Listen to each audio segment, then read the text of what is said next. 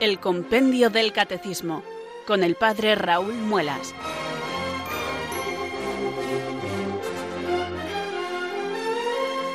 Muy buenas tardes, queridos oyentes de Radio María. Son las cuatro, las tres en Canarias. Aquí comienza una nueva edición del Compendio del Catecismo.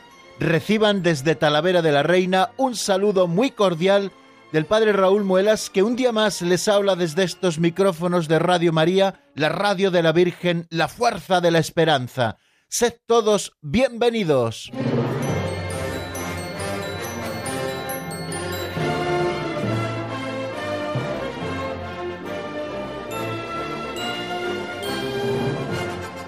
Aquí estamos, queridos oyentes, un día más con la ayuda del Señor, dispuestos a abrir el compendio del Catecismo. Yo de hecho ya lo tengo abierto por la página 73 porque les anuncio eh, que hoy comenzamos un nuevo epígrafe. Vamos a estudiar un epígrafe que el compendio del Catecismo lo titula Los fieles y luego nos especifica quiénes son los fieles, la jerarquía, los laicos y la vida consagrada. Vamos a ver con este epígrafe cómo es la Iglesia, cuáles son las diversas vocaciones que existen en la Iglesia. Bueno, pues eso es lo que comenzaremos hoy a partir del número 177. Pero antes de que lleguemos a este momento, nos queda repasar el número 176, el de la sucesión apostólica que ayer vimos, y antes estudiaremos y reflexionaremos sobre una de las pinceladas de sabiduría, y lo primero de todo será rezar. Ya saben, queridos, que necesitamos siempre la ayuda del Señor para poder asomarnos a su misterio. Y eso es lo que pretende hacer la doctrina católica, eh, contenida en este libro de texto, compendio del Catecismo de la Iglesia Católica, que como bien conocen resume el contenido del Catecismo de la Iglesia Católica. Es lo que tenemos que hacer siempre al asomarnos al misterio de la verdad, pedirle al Señor que nos dé luz para comprenderla y fortaleza de ánimo para perseverar en esta tarea. Ya saben que es el Señor quien nos ha comunicado el depósito de la fe. Ya saben también que la respuesta de la fe es un don de Dios. Necesitamos a Dios para que nuestra respuesta de fe sea sincera y entregada. Y necesitamos también la fuerza de Dios que nos llega por el Espíritu Santo para que se abra nuestro entendimiento y se fortalezca nuestra voluntad para abordar el estudio del compendio del catecismo. Y conscientes de ello, queridos amigos, como cada día elevamos nuestra plegaria al Espíritu Santo, pidiéndole que venga sobre nosotros. Y un día más rezamos así. Ven Espíritu Santo, llena los corazones de tus fieles y enciende en ellos el fuego de tu amor. Envía, Señor, tu Espíritu que renueve la faz de la tierra. Oh Dios, que llenaste los corazones de tus fieles con la luz del Espíritu Santo, concédenos que guiados por el mismo Espíritu sintamos con rectitud y gocemos siempre de tu consuelo. Por Jesucristo nuestro Señor. Amén.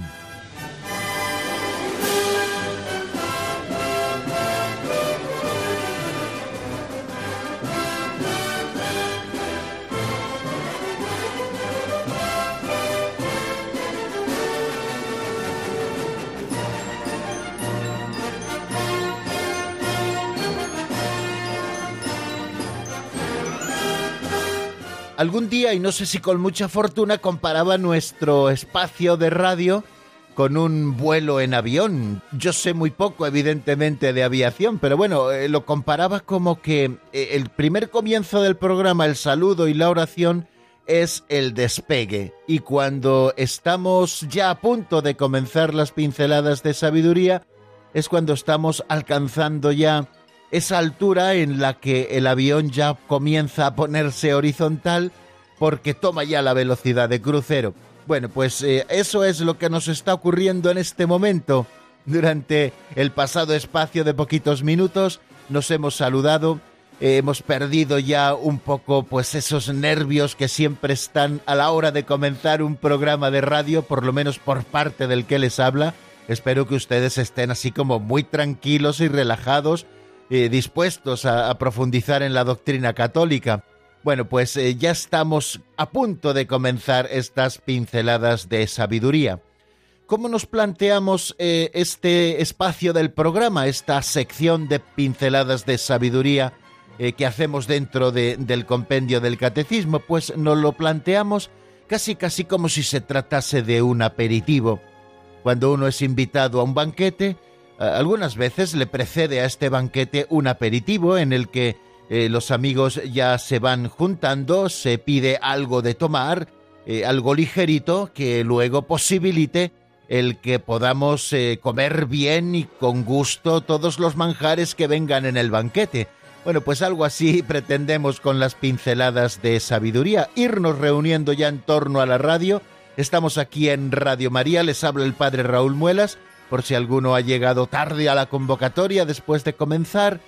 Y estamos en el compendio del catecismo. Cada tarde estudiamos el compendio del catecismo de la Iglesia Católica. Bueno, pues para tomar este aperitivo hemos elegido hoy eh, una pincelada muy simpática que se titula Fe en la Victoria. Nos cuenta, eh, como verán, una narración de tipo bélico, pero que nosotros vamos a aplicar a nuestra vida cristiana concreta, nuestra vida ascética, nuestra lucha contra el pecado. Escuchemos primero en la voz de Alberto esta pincelada de sabiduría que se titula Fe en la Victoria.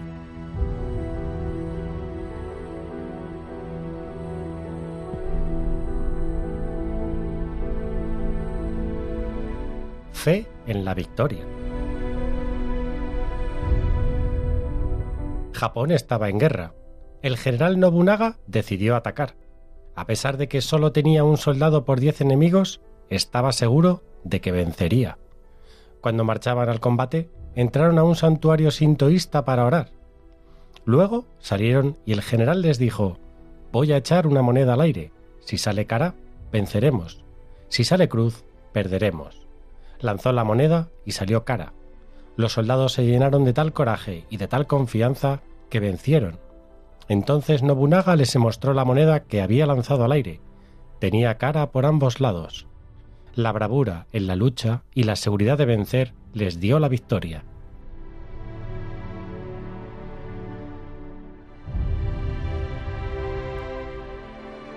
Amigos, evidentemente, como les comentaba antes de escuchar la pincelada, nosotros no vamos a hacer una aplicación bélica a esta pincelada titulada Fe en la Victoria, sino que vamos a hacer una aplicación ascética, que es lo que a nosotros eh, principalmente nos corresponde. Fijaros eh, que muchas veces en nuestra lucha contra el pecado, y me estoy refiriendo especialmente a los pecados recurrentes, ¿qué son los pecados recurrentes? Los pecados recurrentes son esas faltas que se repiten una tras otra en todas las confesiones. Nosotros nos acercamos a confesar y prácticamente las confesiones pueden ser una fotocopia las unas de las otras. Hay gente incluso que lo expresa o lo expresamos diciendo, va, si siempre me confieso de lo mismo. Y es que empezamos la lucha ya derrotados. El hecho de que se repitan en nuestras eh, faltas, nuestros pecados, eh, igualmente de una vez para otra, pues ya nos desanima, parece como que no tenemos remedio y ya comenzamos la lucha derrotados. Y no es eso precisamente lo que les pasó en la anécdota que hemos escuchado al general Nobunaga y a todo su pequeño ejército que luchó a un ejército diez veces mayor. Empezaron la batalla ya con tal ánimo que todo esto les llevó directamente a la victoria. Bueno, a la hora de afrontar, queridos amigos, estas faltas cotidianas, creo que en principio tenemos que empezar con mucha confianza, confianza en que Dios nuestro Señor, que nos ha hecho vencer otras faltas que ha habido en nuestra vida, también nos ayudará en estas que llevamos, y que tenemos que desterrar de nosotros todo pesimismo y todo ánimo de derrota, no empezamos la lucha derrotados, sino que debemos empezar la lucha contra el pecado y sobre todo contra esas faltas recurrentes en nuestra vida, convencidos de que vamos a poder. Y este convencimiento no lo da la confianza en nuestras fuerzas naturales, queridos amigos, sino que e, este convencimiento lo da nuestra confianza en Dios nuestro Señor, que siempre estará con nosotros. Si nosotros comenzamos la lucha contra los pecados recurrentes en nuestra vida en el sagrario, y nos ponemos de cara a Dios y confiadamente nos apoyamos en su poder, que es omnímodo, decimos que Dios es todopoderoso, si ha podido con otros grandes pecadores, ¿por qué no va a poder con nosotros? Y luego, decididos también a poner los medios que sean necesarios para desterrar de nosotros todos esos elementos y medios que nos abocan a veces a la derrota. De esta manera, si cada vez que nosotros confesamos estos pecados, nos apoyamos en la confianza de Dios y pedimos la fortaleza necesaria para poner los medios que acaben contra ellos, nos pasará lo que a los soldados del general Nobunaga, que al final habrán vencido, porque nosotros sin hacer trampa también contamos con una moneda de doble cara, cara por el anverso y cara por el reverso. Y esa moneda es Dios nuestro Señor, que no solamente nos fortalece con su fuerza, sino que también nos inspira para que nosotros podamos luchar. Es el Señor el que nos llevará a la victoria, y así es como tenemos que afrontar nuestra lucha contra el pecado, sabedores y conscientes de nuestra victoria, porque no proviene de nosotros ni de nuestras solas fuerzas, sino que la victoria proviene del Señor que hizo el cielo y la tierra y el que es todopoderoso para todo lo demás, también lo será para nosotros. Solo basta que creas un poquito que es posible, que comiences no derrotado tu lucha, sino que comiences sabiendo que Dios te va a llevar a la victoria. Y recuerda la frase que decía San Pablo, mi fuerza se realiza en tu debilidad.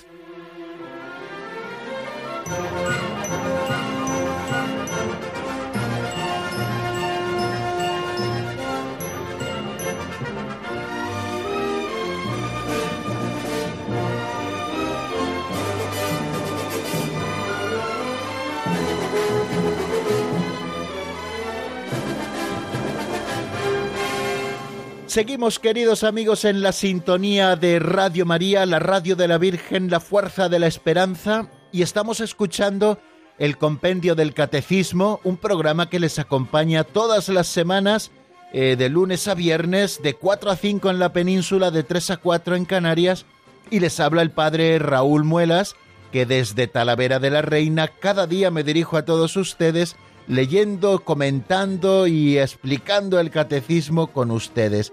Bueno, pues eh, hoy les decía que íbamos a empezar un nuevo epígrafe, pero antes de abordar el número 177, tenemos que repasar el número 176, que es el último que veíamos ayer.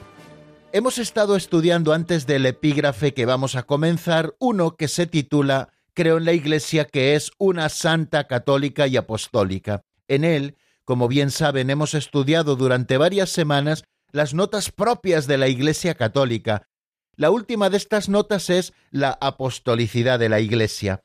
Y a propósito de la apostolicidad de la Iglesia, el compendio del Catecismo dedica tres números. El primero, que se pregunta 174, ¿por qué la Iglesia es apostólica? Nos da tres razones por las cuales decimos que es apostólica. Por su origen, porque fue construida sobre el fundamento de los apóstoles, por su enseñanza, que es la misma que nos legaron los apóstoles, y también por su estructura, porque la Iglesia sigue siendo instruida, santificada y gobernada hasta la vuelta de Cristo por los apóstoles a través de sus sucesores, que son los obispos que están en comunión con el sucesor de Pedro. Bien, por lo tanto, mirábamos a los apóstoles al hablar de la apostolicidad, evidentemente.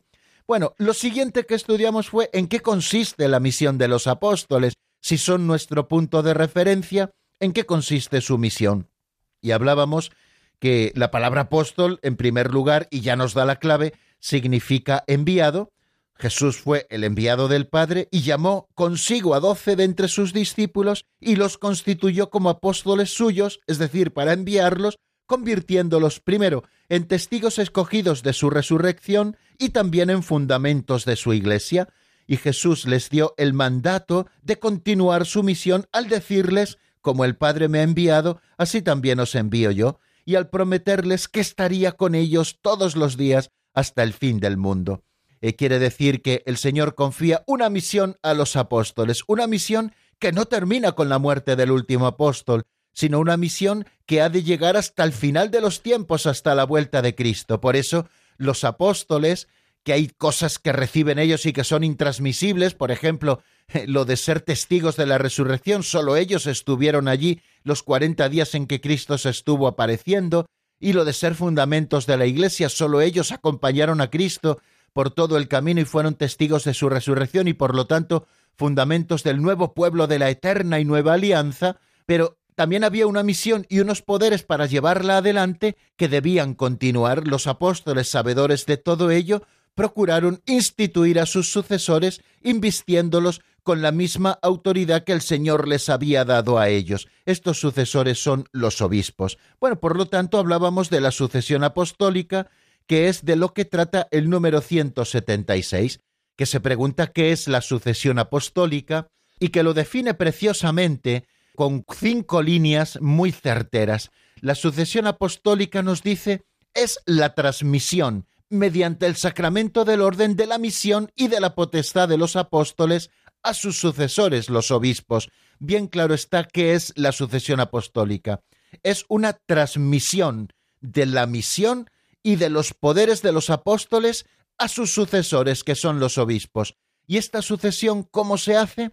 Pues a través del sacramento del orden, por la imposición de las manos y por la oración de consagración, se transmiten estos poderes, el sacramento del orden, en su grado máximo, que es el episcopado. Y continúa diciéndonos el número 176 que gracias a esta transmisión, la Iglesia se mantiene en comunión de fe y de vida con su origen. Fijaros hasta qué punto es importantísima la sucesión apostólica. Sucesión apostólica que han perdido algunos de nuestros hermanos separados de los que hablábamos en su momento. Y sin embargo la sucesión apostólica es importantísimo, porque precisamente de eslabón en eslabón hacia atrás nos hace vivir en comunión con nuestro origen, comunión de fe y comunión de vida con el origen. ¿Y quién es el origen de la Iglesia? El origen de la Iglesia es Cristo, que transmite la misión y los poderes a los apóstoles y estos a su vez se lo transmiten a sus sucesores y así hasta llegar hasta nosotros. Mientras a lo largo de los siglos, continúa diciendo el número 176, ordena todo su apostolado a la difusión del reino de Cristo sobre la Iglesia. Bueno, pues hemos hablado, por lo tanto, de los obispos como sucesores de los apóstoles, y ayer recordábamos también unas frases muy bonitas de San Clemente Romano, que recoge Lumen Gentium 20, en la que se dice lo siguiente, para que continuase después de su muerte la misión a ellos confiada, a los apóstoles, encargaron mediante una especie de testamento a sus colaboradores más inmediatos que terminaran y consolidaran la obra que ellos empezaron. Les encomendaron que cuidaran de todo el rebaño en el que el Espíritu Santo les había puesto para ser los pastores de la Iglesia de Dios. Nombraron, por tanto, de esta manera a algunos varones y luego dispusieron que después de su muerte otros hombres probados les sucedieran en el ministerio. Bueno, de esta manera San Clemente Romano explica este misterio que nosotros tratamos de abordar en este momento, que es el de la sucesión apostólica. A través de la ordenación episcopal que hicieron a sus sucesores, les transmitieron una misión muy clara que habían recibido de Cristo y unos poderes para llevarla adelante que habían recibido de Cristo. La plenitud del sacerdocio para santificar a su pueblo, la plenitud también del gobierno para pastorear a su pueblo, y la plenitud también de la verdad para poder hablar al pueblo y enseñarle al pueblo con toda la verdad a través del el magisterio. Los obispos en comunión con el sucesor de Pedro, en los obispos en comunión con el Papa.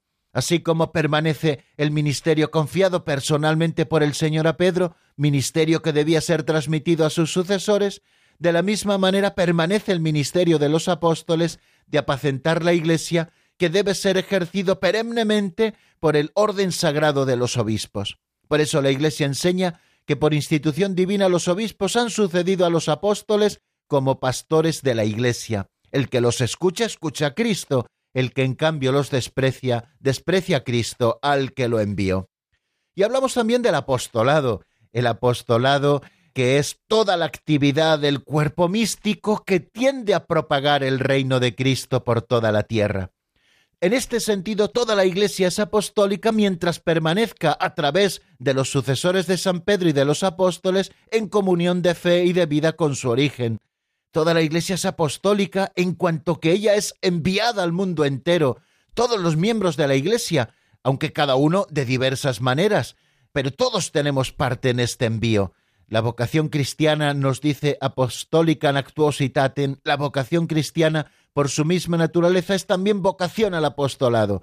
Y se llama apostolado, como ya les he dicho, a toda esa actividad del cuerpo místico que tiende a propagar el reino de Cristo por toda la tierra. Cristo es la fuente y el origen del apostolado de la Iglesia, porque Él es la cabeza, la que rige al cuerpo. Por lo tanto, Él es la fuente y el origen del apostolado de la Iglesia.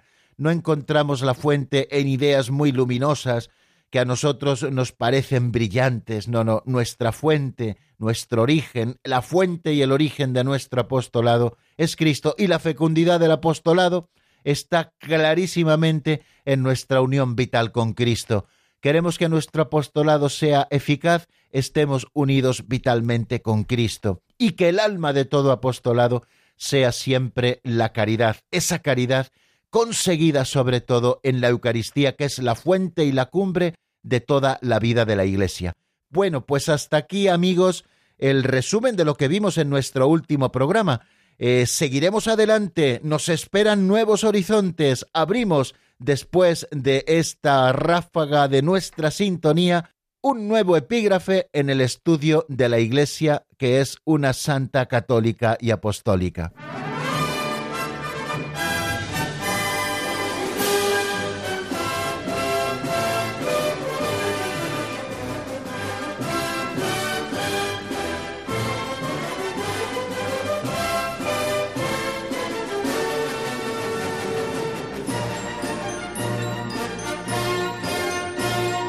Continuamos, queridos amigos, en el compendio del Catecismo. Estamos en la sintonía de Radio María y vamos a abordar un nuevo epígrafe que comienza a partir del número 177 que se titula Los fieles, jerarquía, laicos y vida consagrada. Es lo que podíamos decir cómo está constituido este pueblo de Dios, pero parte de un principio de unidad muy claro, como vamos a ver, y luego también nos explica ese principio de variedad. Ambos principios, tanto el de unidad como el de variedad, parten de lo que todos hemos recibido, que es el bautismo. Pero bueno, no vamos a entretenernos mucho en prolegómenos, sino que vamos a abordar ya el número 177. ¿Quiénes son los fieles?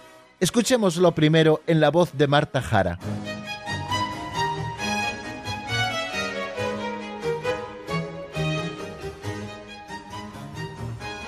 Número 177. ¿Quiénes son los fieles? Los fieles son aquellos que, incorporados a Cristo mediante el bautismo, han sido constituidos miembros del pueblo de Dios. Han sido hechos partícipes cada uno según su propia condición de la función sacerdotal, profética y real de Cristo, y son llamados a llevar a cabo la misión confiada por Dios a la Iglesia. Entre ellos hay una verdadera igualdad en su dignidad de hijos de Dios.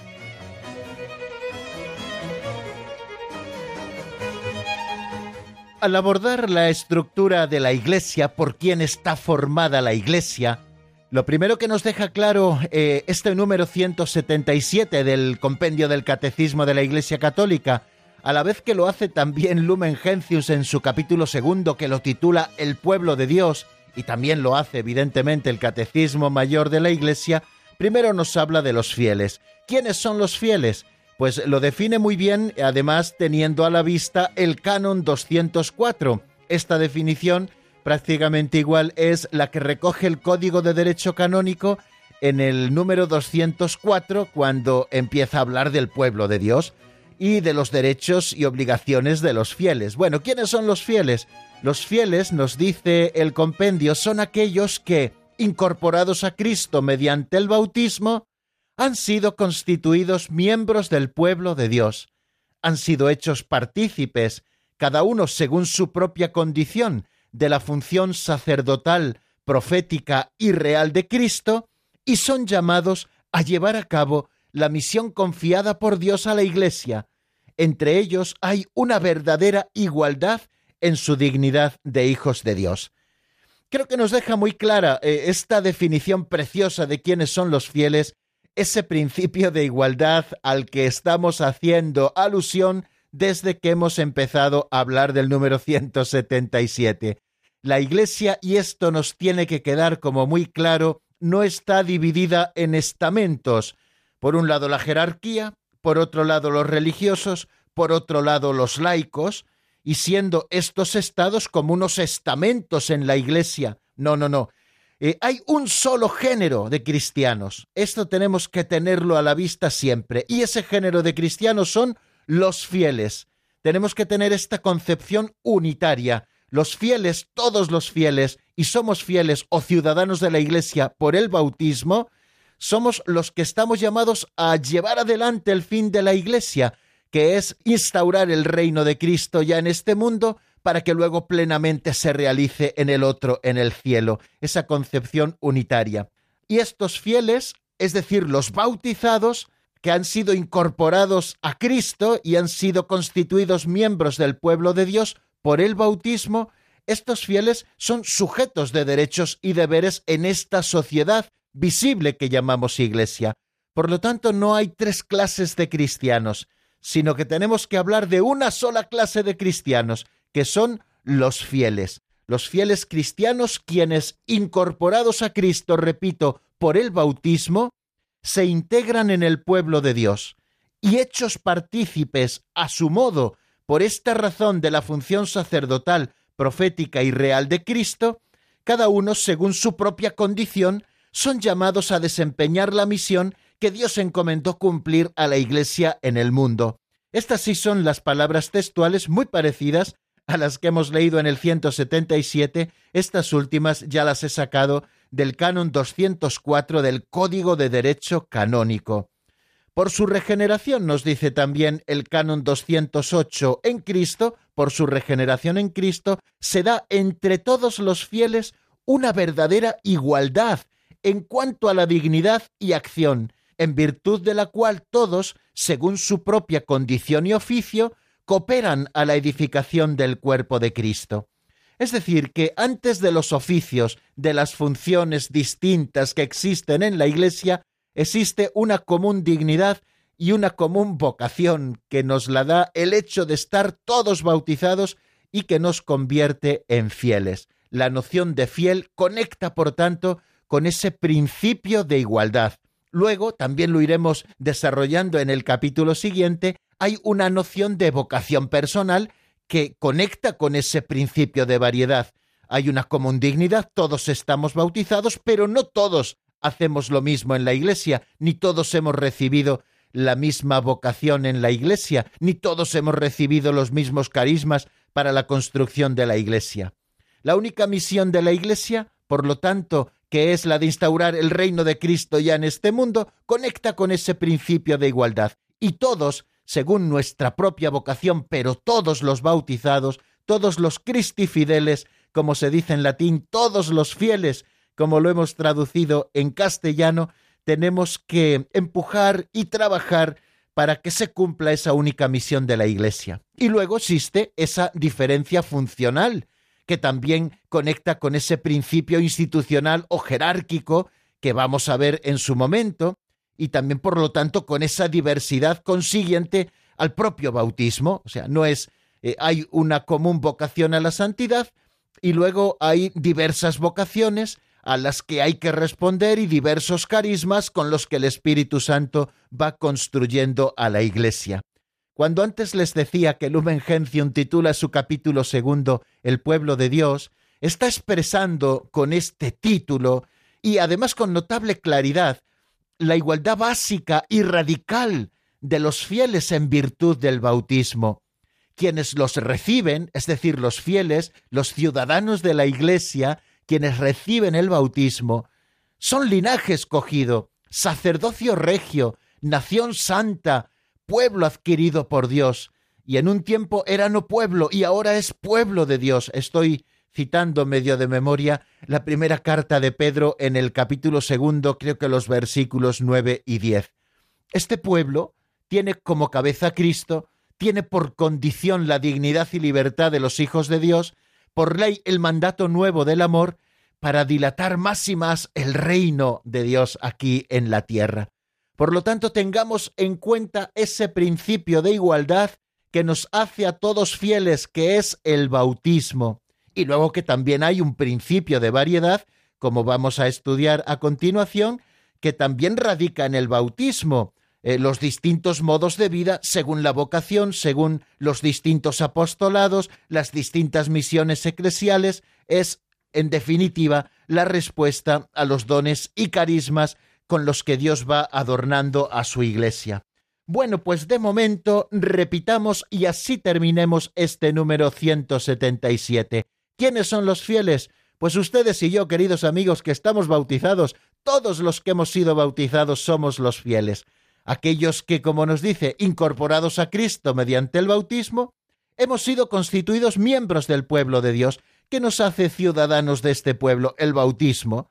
Esto es lo que nos hace fieles y por lo tanto hemos sido hechos partícipes, cada uno según nuestra propia condición. Este es el principio de variedad que luego hay que introducir también propio del bautismo, cada uno según la vocación o los carismas, pues todos hemos hecho partícipes de esa función sacerdotal, profética y real de Cristo, y somos llamados a llevar a cabo la misión confiada por Cristo a la Iglesia, y entre todos hay una verdadera igualdad, entre pastores, entre fieles, entre religiosos, una verdadera igualdad en esa dignidad de hijos de Dios.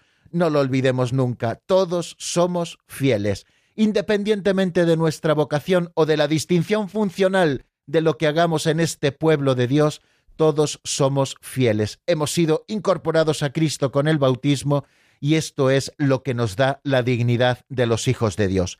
Vamos a detenernos, si nos parece, queridos amigos, unos minutos en la palabra, que ya hemos hablado mucho, y vamos a reflexionar en esa condición de fieles. Somos fieles por el bautismo, porque hemos sido incorporados a Cristo mediante este primer sacramento y hemos sido hechos miembros del pueblo de Dios.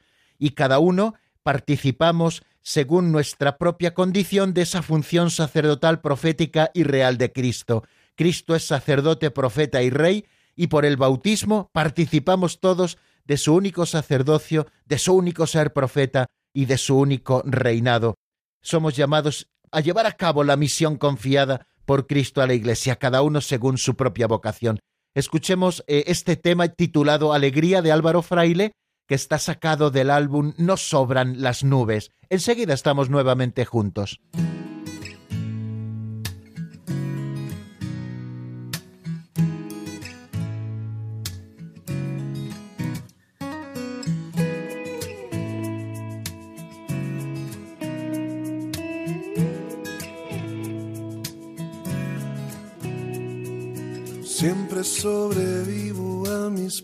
Propios desastres, los de soñar en voz alta. Muchas veces pierdo, pero encuentro las llaves que abren a la esperanza. Pienso en ese día en que flaquean las fuerzas, que hay otro para encontrarlas pero siempre no sé cómo entra la tristeza, aun con las puertas cerradas. Yo no sé si llegará ya un cambio a mejor, o se me irá la vida esperando cierto es que siempre que la encuentro y dejo de buscar, empiezo de nuevo buscando alegría.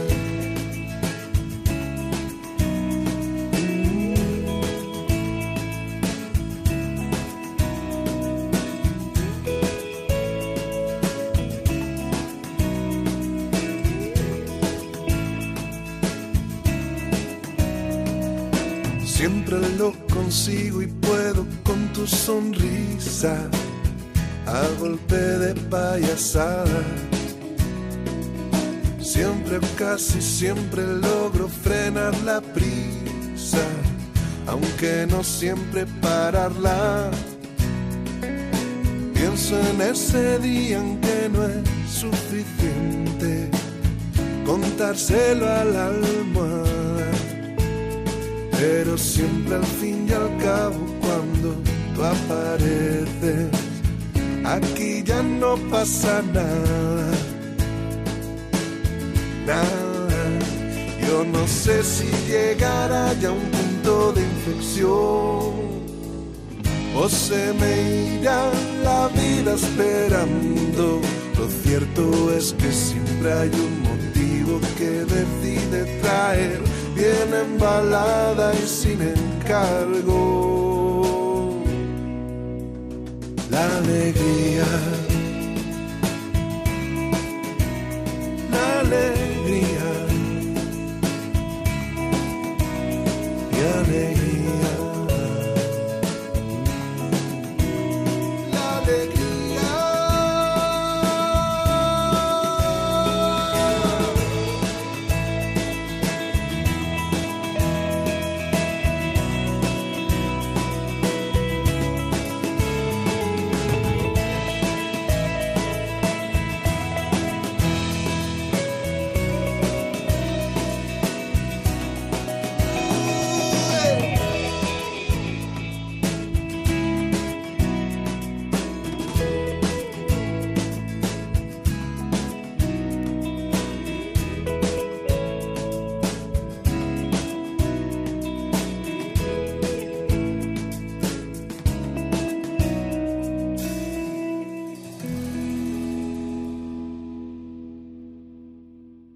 Están escuchando el Compendio del Catecismo con el Padre Raúl Muelas.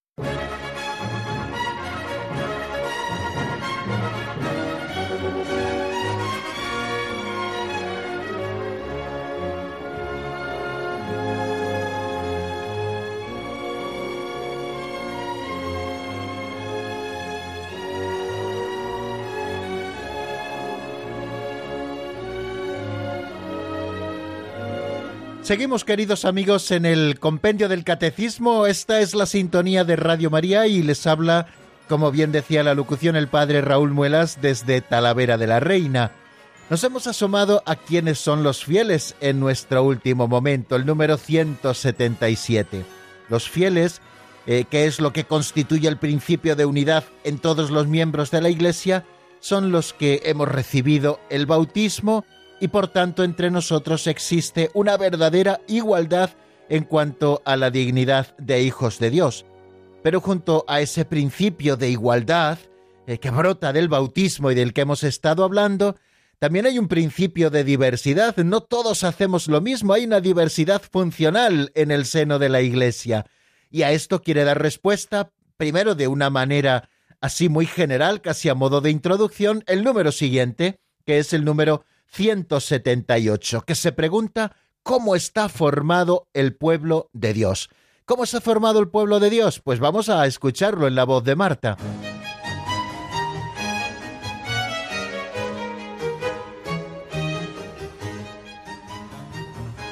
Número 178. ¿Cómo está formado el pueblo de Dios? En la Iglesia por institución divina hay ministros sagrados que han recibido el sacramento del orden y forman la jerarquía de la Iglesia. A los demás fieles se les llama laicos.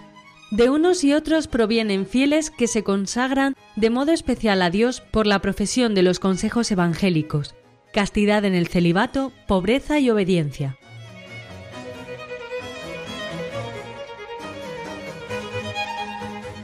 Leemos en el número 178 a la pregunta ¿Cómo está formado el pueblo de Dios? según acabamos de escuchar, lo siguiente, en la Iglesia, por institución divina, hay ministros sagrados que han recibido el sacramento del orden y forman la jerarquía de la Iglesia. A los demás fieles se les llama laicos. De unos y otros provienen fieles que se consagran de modo especial a Dios por la profesión de los consejos evangélicos, castidad en el celibato, pobreza y obediencia. Bueno, nos está hablando de la diversidad que existe, de la diversidad funcional que existe por institución divina. Bueno, tenemos que decir que forma parte de la estructura jerárquica de la Iglesia el que existan pastores y laicos. Recuerden que tanto los pastores como los laicos, todos somos fieles, esto por institución divina. Jesucristo, para el servicio de toda la Iglesia, instituyó ministros sagrados que han recibido el sacramento del orden y son los que forman lo que llamamos la jerarquía de la Iglesia. Ya estudiaremos más despacio cada una de estas cosas. El sacramento del orden, eh, ya veremos lo que es el sacramento del orden y cómo se confiere el sacramento del orden y cuántos grados hay del sacramento del orden, bástenos decir que existen tres grados, el diaconado, el presbiterado y el episcopado. Bueno, pues los ministros sagrados que han recibido el sacramento del orden en cualquiera de estos tres grados forman la jerarquía de la Iglesia, lo que llamamos clérigos. Los demás fieles que no han recibido el sacramento del orden son los que llamamos laicos. Todos somos cristifideles, todos somos fieles, pero los que reciben el sacramento del orden se les llama ministros sagrados, los que no reciben el sacramento del orden, a los fieles que no han recibido el sacramento del orden, se les llama laicos.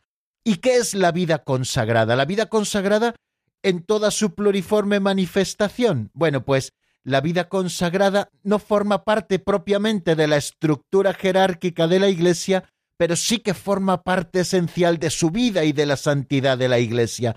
Por eso también aquí quiere especificarla. Y nos dice que existen fieles que provienen tanto de ministros sagrados como de laicos que se consagran de modo especial a Dios por la profesión de los consejos evangélicos, de castidad en el celibato, de pobreza y de obediencia. Existe en la Iglesia desde sus comienzos fieles que se han visto especialmente llamados a la consagración, o bien a separarse del mundo en lo que llamamos vida propiamente religiosa, o bien a vivir los consejos evangélicos en el mundo, lo que llamamos también, por ejemplo, institutos seculares. Bueno, pues esto que llamamos vida consagrada, que como bien les digo, y ya estudiaremos en su momento, tiene una multiforme manifestación en la Iglesia tan rica como la ha ido enriqueciendo a lo largo de los siglos el Espíritu Santo, es lo que llamamos vida consagrada. Y a la vida consagrada pertenecen tanto ministros sagrados, es decir, clérigos que han recibido el sacramento del orden, como fieles laicos que no han recibido el sacramento del orden, pero que también profesan los consejos evangélicos. ¿Qué son los consejos evangélicos? Pues son los de pobreza, castidad y obediencia, es decir, llevar el mismo género de vida que nuestro Señor Jesucristo llevó mientras vivió en este mundo. Vivir en pobreza, es decir, no tener nada propio, vivir en obediencia, porque Jesucristo vino a cumplir la voluntad del Padre, y la vida de obediencia es también muy importante en el desarrollo de la vida consagrada, y vivir el celibato por el reino de los cielos, es decir, no solamente la castidad, que la castidad es una virtud que tenemos que vivir todos según sea nuestro estado de vida, sino la virginidad consagrada, es decir, darle al Señor esa parte del corazón que solamente se le entrega a una persona, ese sentido de esponsalidad que se tiene con Dios. Bueno, pues así nos lo manifiesta el número 178. ¿Cómo está formado el pueblo de Dios? En la Iglesia, por institución divina. Esto no se lo han inventado los hombres, sino que sí, así lo ha querido Cristo cuando llamó a los apóstoles precisamente para una función muy especial. Bueno, pues en la Iglesia por institución divina hay ministros sagrados que han recibido el sacramento del orden y forman la jerarquía de la Iglesia. No es una clase aparte, no, son fieles que hacen una función diferente a través del sacramento del orden. A los demás fieles se les llama laicos, y luego de unos y otros provienen fieles que se consagran de modo especial a Dios por la profesión de los consejos evangélicos de castidad en el celibato, pobreza y obediencia. Nos explica a este propósito, y también tenemos un poco como fuente el Código de Derecho Canónico y Apostólica Natuositaten, y estoy leyendo, les digo mi fuente, el número 873 del Catecismo Mayor de la Iglesia, que nos explica un poquito esto que nos quiere decir el número 178 del compendio, que es el que estamos viendo las mismas diferencias que el Señor quiso poner entre los miembros de su cuerpo sirven a su unidad y a su misión. Fijaros qué importante es esto, ¿eh? Que las diferencias que existen entre nosotros no son para dividir, sino que son para unir y para que pueda seguir adelante la misión. La jerarquía de la Iglesia no está para ostentar unos cargos ante los que todos tengamos que eh, postrarnos, ni mucho menos. Están al servicio precisamente de la unidad y de la misión de la Iglesia. Una misión que tenemos que llevar adelante entre todos los fieles bautizados, como decíamos con el número 177. Porque, continúa diciendo ese número del Catecismo Mayor, hay en la Iglesia diversidad de ministerios, pero una unidad de misión. A los apóstoles y sus sucesores les confirió Cristo la función de enseñar, santificar y gobernar en su propio nombre y autoridad.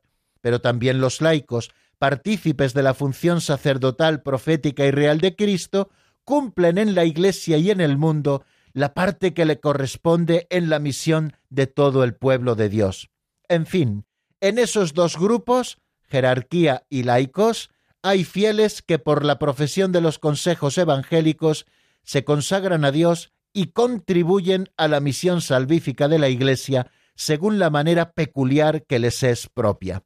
Como ven, queridos amigos, estos dos números no me entretengo mucho en ellos, el 177 y el 178, el que nos habla de la unidad, es decir, el que todos somos fieles por el bautismo, y el que nos habla de la diversidad que por institución divina hay ministros sagrados y laicos dentro de los fieles, y de ambos grupos también algunos se consagran por los consejos evangélicos, bueno, pues esto sírvanos un poco como de marco porque luego vamos a irlo estudiando poquito a poco con los siguientes números. Vamos a detenernos un momentito en la palabra.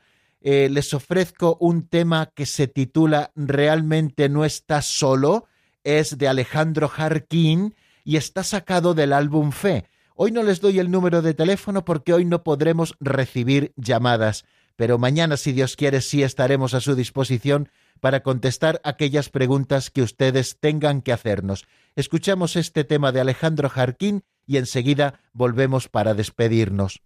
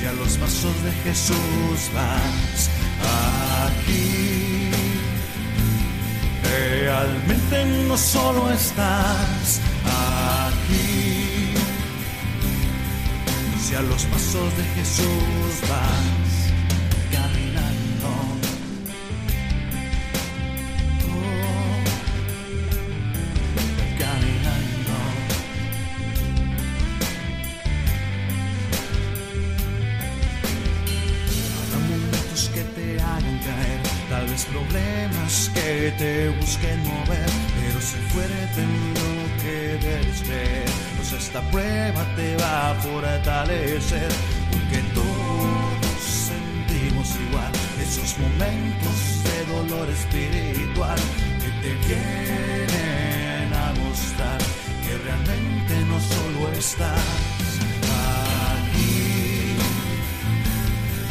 realmente no solo estás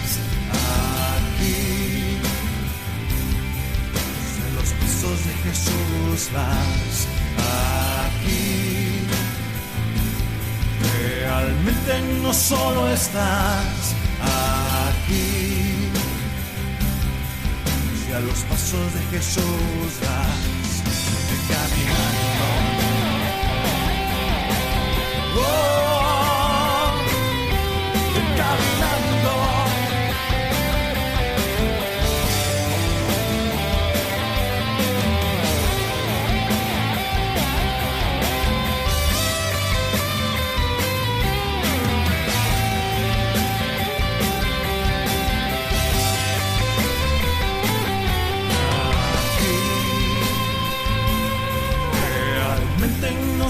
Estás aquí. Si a los pasos de Jesús vas aquí, realmente no solo estás aquí. Si al lado de tu hermano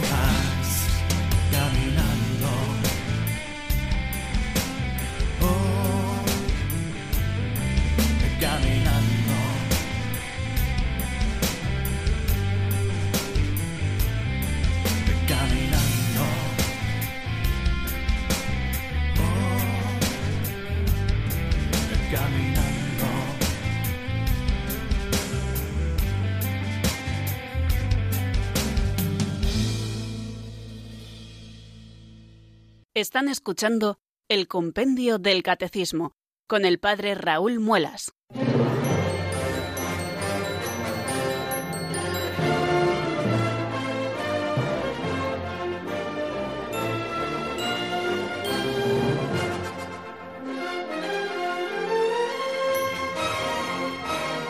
Vamos acercándonos, queridos amigos, poquito a poco al final de este programa. Y bueno, hoy hemos estado comenzando un nuevo epígrafe titulado Los fieles, jerarquía laicos, vida consagrada. Nos hemos detenido en primer lugar con el número 177 en ver quiénes son los fieles.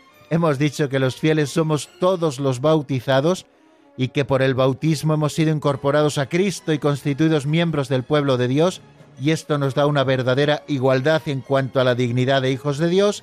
Y luego hemos estado viendo también cómo está formado el pueblo de Dios, que por institución divina dentro de los fieles hay lo que llamamos ministros sagrados, una diversidad en la función ministros sagrados que han sido sacados del pueblo de Dios para servir al pueblo de Dios, los ministros sagrados, para regir, santificar y enseñar al pueblo en nombre de Cristo, y están también los laicos, bueno, y que de entre unos y otros existen también los religiosos, los religiosos de los que forman parte tanto ministros sagrados como laicos que se consagran o bien por los votos o por las promesas, es decir, por la profesión de los consejos evangélicos de pobreza, castidad y obediencia, castidad en el celibato, pobreza y obediencia, como bien lo expresa el número 178, porque decir solo castidad es decir poco, puesto que esta es una virtud que tenemos que vivir todos,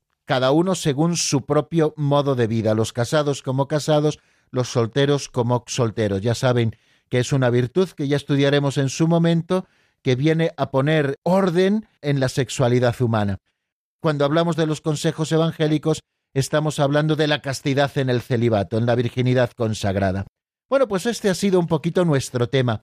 No quisiera terminar sin recordarles que estamos en el mes de mayo y este es un mes propicio para que Radio María vuelva a hacer una llamada a nuestros corazones diciendo que nos necesita. Radio María es una radio que hacemos entre todos y que está al servicio de la nueva evangelización. Es la radio de la Virgen, por eso lleva su nombre, Radio María. Y que entre todos la hacemos. Cada uno aporta lo que puede. Hay voluntarios de programación como servidor de ustedes que nos encargamos de hablar detrás de un micrófono intentando darles la mejor doctrina. Hay tantísimos programas, no sé si en la parrilla de Radio María tenemos algo así como la friolera de 164 programas. No me hagan caso porque el número me suena, pero no sé de qué. Pero bueno, por ahí andarán los programas distintos que tenemos. Fijaros cuántos voluntarios hay en este sector de la programación. Luego hay muchos voluntarios que en los pueblos, en las ciudades, se encargan de divulgar Radio María. Eh, son los de difusión, los que van a las parroquias a hablar de Radio María, animar a que otros escuchen Radio María. Luego también hay voluntarios que se encargan de aspectos técnicos, de manejo de las mesas de sonido, del cableado de los micrófonos. Luego están voluntarios que con su oración sostienen Radio María. Eso sí que son importantes también, ¿eh? son importantísimos en nuestra radio, y voluntarios que aportan económicamente lo que pueden para el sostenimiento de Radio María. Yo creo que todos podemos poner nuestro granito de arena, no solo para que Radio María siga, sino para que siga creciendo, que en eso precisamente estamos, para que a todos los rincones llegue el mensaje de la Virgen, a través de las ondas de radio o también ahora a través con las facilidades que tenemos a través de los medios técnicos de Internet en la emisión en directo o en los podcasts que encuentran siempre en www.radiomaria.es. Bueno, pues no se olviden de colaborar. Tenemos un teléfono de atención al oyente que allí les informarán de cómo colaborar económicamente. Es el 91 822 8010. Ustedes marcan aquí y les atenderán voluntarios que están dedicando parte de su tiempo también a informar a otros que quieren formar parte y contribuir con Radio María. 91 822 8010. Este número de teléfono es el de atención al oyente. Y si no, pues también en www.radiomaria.es allí encuentran modos de colaborar con la radio. Y nada más por hoy, queridos amigos, que mañana, si Dios quiere, aquí estaremos y seguiremos con nuevos temas. Mañana, si Dios quiere, abordaremos el tema de por qué Cristo instituyó la jerarquía eclesiástica. Bueno, eso será mañana. La bendición de Dios Todopoderoso, Padre, Hijo y Espíritu Santo, descienda sobre vosotros y permanezca para siempre. Amén. Hasta mañana, si Dios quiere, amigos.